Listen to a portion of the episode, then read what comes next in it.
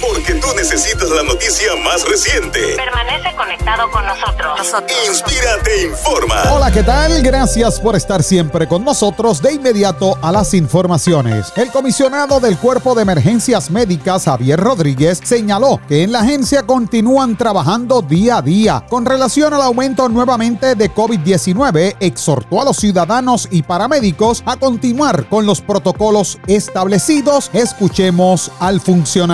Pues nosotros seguimos trabajando del día a día, eh, está muy bien, eh, estamos trabajando con el tiempo de respuesta, eh, dando el servicio con, nuestros paramédicos como, como, como la, la ciudadanía merece y están llevando el protocolo igual pues, desde que empezó la pandemia. Continuamos nosotros, en caso de nosotros, como siempre estamos atendiendo pacientes, eh, en este caso yo como comisionado, eh, eh, vamos a continuar usando las mascarillas, la medida de prevención al momento. O sea, que, vamos a continuar y, y, exhorto a la ciudadanía a que continúe con mucha precaución, utilizando las mascarillas, el distanciamiento de la social eh, porque eh, tenemos un COVID que, está real, que es real y que lo tenemos aquí eh, y tenemos que protegernos. En más noticias, Ariel Gutiérrez Rodríguez, propietario de una firma de bienes raíces, acusado junto a la exsecretaria de Educación Julia Kelleher por un esquema de soborno y conspiración para cometer fraude, se declarará culpable esta semana. La notificación con fecha del 29 de abril indica que la defensa del consultor de bienes raíces tendrá hasta el 3 de mayo para presentar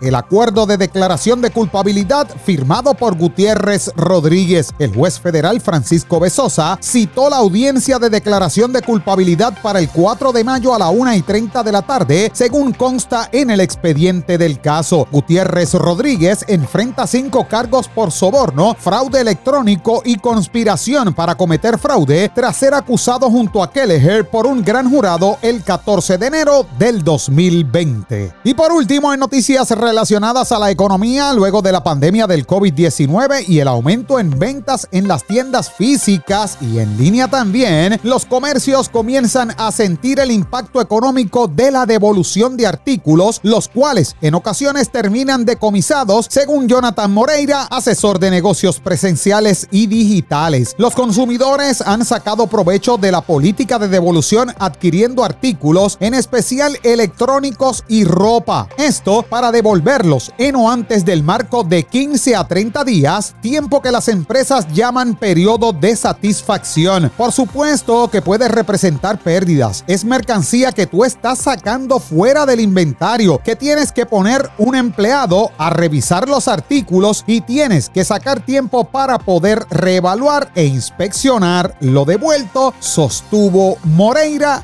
Así que las devoluciones están causando pérdidas al comercio. Comience sus mañanas de una forma diferente, llenas de información, alegría y mucha bendición, escuchando Vive la Mañana de lunes a viernes de 6 a 9. En mi próxima intervención les traigo noticias policíacas. Hasta aquí el compendio informativo. Soy Jerry Rodríguez. Sean todos bendecidos. Te brindamos lo que necesitas conocer. Lo más importante. Inspírate, informa.